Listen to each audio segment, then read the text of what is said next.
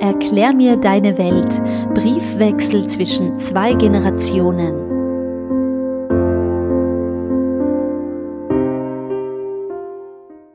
Mein Brief vom 13. April 2023.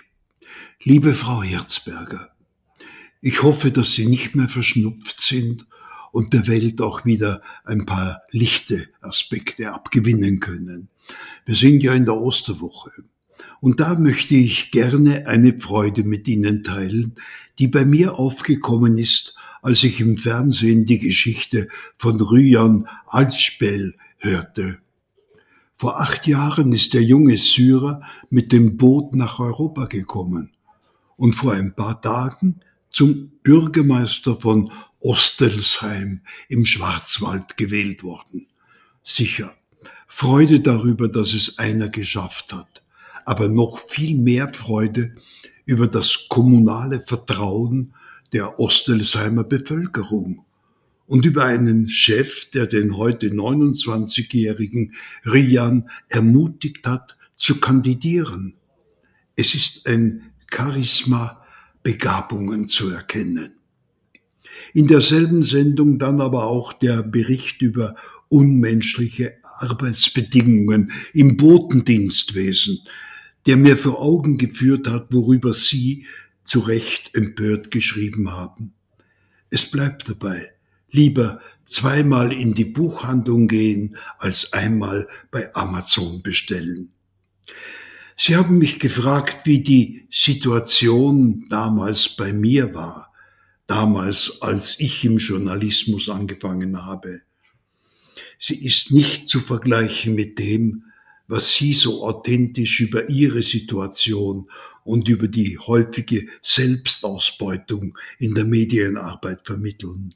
Ich bekenne, ich hatte einen glücklichen Start auf meiner Laufbahn, nicht zuletzt dank meinem Chef, dem Förderung vor Forderung gegangen war und Learning by Doing. Ich war ein junger Familienvater und er, mein Chef, sorgte dafür, dass ich mit einer Anstellung eine minimale soziale Absicherung hatte. Mein erster Anstellungsvertrag lautete zwar als Stenotypistin, das in auf dem Formular war nicht einmal in Klammer gesetzt. Ich war stolz, im größten Kulturmedium des Landes einem Auftrag verpflichtet zu sein, der angeblich noch immer Bildungsauftrag heißt. In einem Unternehmen, das unabhängig und öffentlich ist.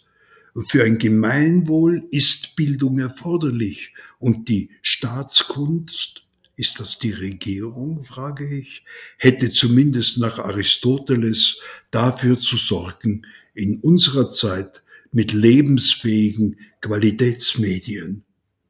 Und das, liebe Frau Hirzberger, ist mir noch immer der hippokratische Eid für alle publizistisch Tätigen, Wissen bereitzustellen. Den Begriff Medium kann man wie mein Lateinwörterbuch aus dem Jahr 1907 noch weiß, mit gemeinschaftliches Wissen übersetzen. Und wir, die es unter die Leute bringen, sind Botinnen, Boten. Das ist doch schön. Und rückübersetzt ins Lateinische Angeli, Engel. Ich halte unseren Beruf, ich fühle mich ja noch zugehörig, liebe Frau Kollegin, für einen qualifizierten Botendienst, der ohne Narzissmus weitergibt, was gut erdacht, erforscht und hinterfragt ist und wofür uns die Staatskunst die nötige Zeit und den angemessenen Lebensunterhalt zu verschaffen hat. Und deshalb freut es mich, wenn Sie schreiben, dass Sie Ihren Beruf trotzdem lieben. Denn wenn nicht mehr Funken von Zustimmung das Feuer der Begeisterung zünden, wird sich niemand wärmen können am Feuer eines guten Lebens aller. Ihr Hubert Geisbauer.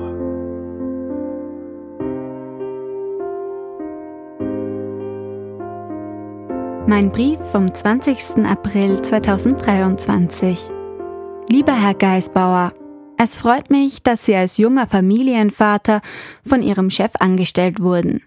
Wäre es nicht auch schön, wenn Frauen aus dem gleichen Grund, nämlich Familienmütter zu sein, angestellt würden? Aber genug der Träumereien. Heute möchte ich mit Ihnen über Torten sprechen. Natürlich im übertragenen Sinne. Auslöser dafür sind die Schlagzeilen rund um Kostendruck und Stellenabbau in der Medienbranche. Das Kapital der Medienhäuser war einst Information und Wissen. Internet sei Dank wurde dies demokratisiert. Die Zielgruppe, die den Service benötigt, Informationen und Wissen in Papierform vor die Haustür geliefert zu bekommen, stirbt aber mit Prä-Internet-Generation aus. Dazu kommt ein Medienförderungssystem, das statt auf journalistische Qualität sowie Unabhängigkeit auf Marktkonzentration setzt. Dass es in Österreich trotzdem noch immer einen Nährboden für Qualitätsjournalismus gibt, zeigen innovative und hochwertige Start-ups wie andererseits oder Tag 1. Wie schafft man es also, dieses Feld so zu bewirtschaften, dass seine Saat wachsen kann? Vielleicht ist meine Einschätzung ignorant. Aber ich habe das Gefühl, dass klassische Medien das vermahlene Getreide in ihren Torten zu lange als selbstverständlich sahen. Heute reicht ihr Geld oft nur noch für altbekannten Marmorkuchen. Wenn dann ein schillernder Cupcake mit Passionsfrucht in den sozialen Medien auftaucht und den KundInnen schmeckt, wird häufig versucht, den Google-Hupf in eine Passionsfruchtform zu drücken. Aber genug der Bildsprache. Ich bekomme Lust auf Süßes. Bei meiner Familie am Land gab's zu Ostern Heidelbeerroulade und Hafermilchkaffee. Zwei Welten, die geschmacklich gut zusammenpassen. Insgesamt waren es erholsame Tage. Ich wurde von einem Fasan überrascht und das entschleunigte Zusammensein inklusive Dorfgeflüster vor der Kirche tat gut. Lustigerweise habe ich mich auch gefragt, ob Rian al-Shebel, von dem Sie in Ihrem letzten Brief erzählt haben, auch in meiner Heimatgemeinde gefördert werden würde. Ich hoffe, er stiftet über die Aufsteigererzählung hinaus Toleranz. Apropos Toleranz. Ich spreche viel über die Benachteiligung von Frauen. Als intersektionale Feministin ist mir aber die Gleichberechtigung aller Menschen wichtig. Deshalb möchte ich mit einer pikanten Note enden. Neben der Klimakrise wird die nächste Generation meiner Generation zu Recht vorwerfen, dass wir am Konstrukt der Zweigeschlechtlichkeit festhalten. Beim Gedanken an die queerfeindliche Demonstration gegen die Kinderlesung von Drag Queen Freya van Kant am letzten Wochenende läuft es mir kalt über den Rücken. Ein generelles Verbot von Drag Queen Shows für Kinder unter dem Deckmantel des Kinderschutzes zu fordern, während allein in Deutschland jährlich 500 Kinder operiert werden, weil ihr Geschlecht nicht festgestellt werden kann und diese OP für einige lebenslanges Leiden bedeuten, da fehlen mir die Worte. Also ende ich mit Conchita Wurst, die sagt, Drag ist kein Verbrechen. Mögen wir auf sie hören hat sie doch einst im Namen der Toleranz das kleine Österreich auf die internationale Showbühne gehoben. Alles Liebe, Ihre Johanna Hirzberger. Erklär mir deine Welt. Briefwechsel zwischen zwei Generationen.